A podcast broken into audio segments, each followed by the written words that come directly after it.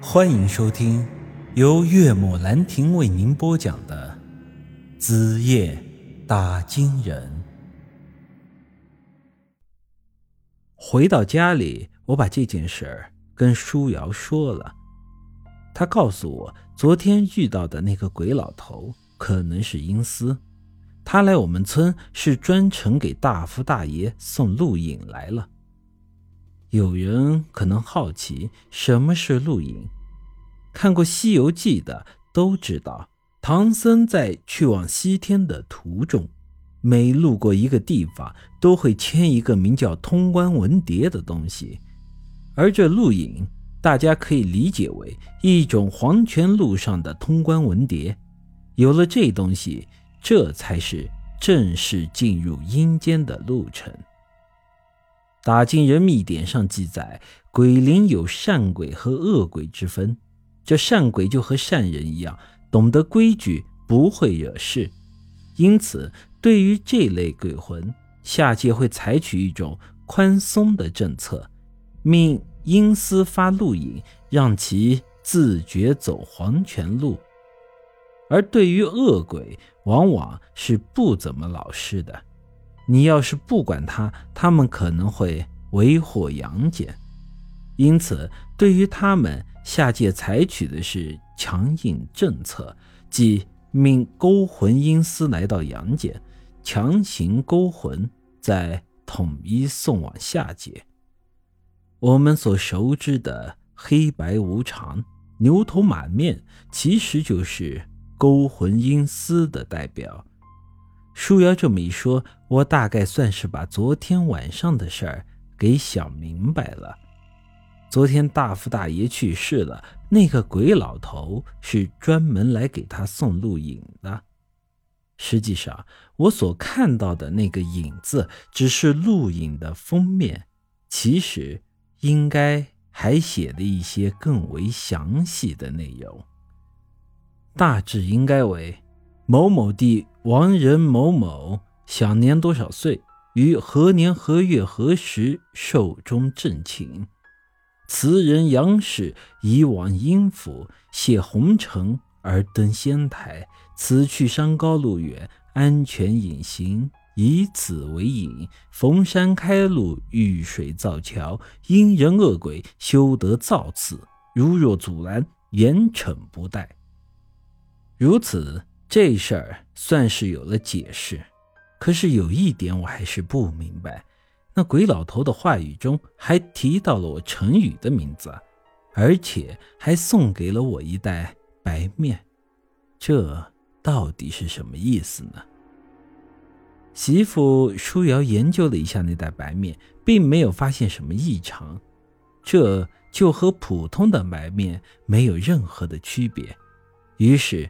这天早上，他直接用那白面蒸了馒头，一家人吃了之后也并没有什么不适。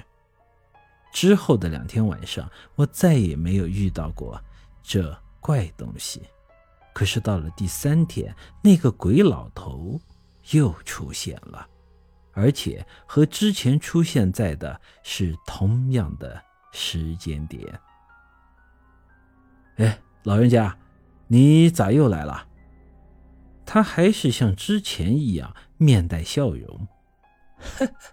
打金的小伙子，我还得麻烦你一下，再帮我给那陈宇送点东西。说完，又递给了我一袋子面粉。这个时候，我真的很想告诉他，我就是陈宇，然后问问他。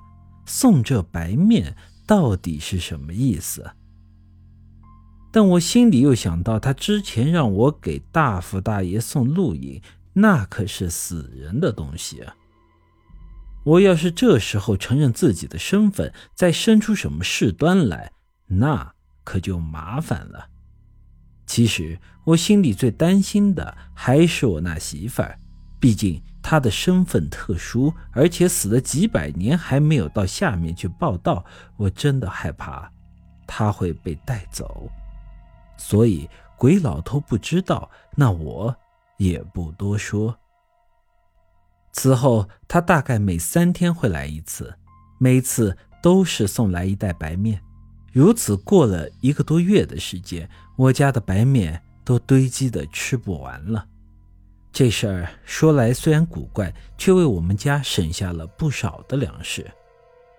这段时间虽然过得平静，但静水之下空有深流。越是这样的平静，我就越觉得不安。于是，在一天晚上，我在那鬼老头送完白面之后，悄悄地跟上了他，想看看他到底是。什么来头？鬼影朦胧，平常人是看不见鬼的，除非对方刻意现形，就像我媳妇儿一样。但是我有大山叔给我的一只阴阳眼，如此鬼灵之物便逃不过我的眼睛。我跟着这鬼老头走了大半晌，隐约间觉得这条路。我走的怎么有些熟悉呢？之后仔细一想，我恍然大悟，这不就是那天舒瑶带我去金银山后半步多的那条路吗？难道这鬼老头是从半步多出来的？那天晚上，舒瑶在藏宝阁换了金元宝之后，一直嘱咐我，此后千万。不要一个人去半步多，那个地方实在太过混乱，各类鬼灵妖物都在那里聚集。半步多那个地方的大街上的鬼灵，简直就和我们街上的行人一样的常见。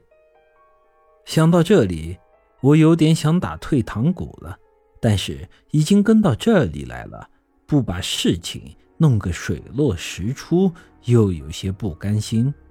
最后，我还是决定跟上去，刨根问底。本集已经播讲完毕，欢迎您的继续收听。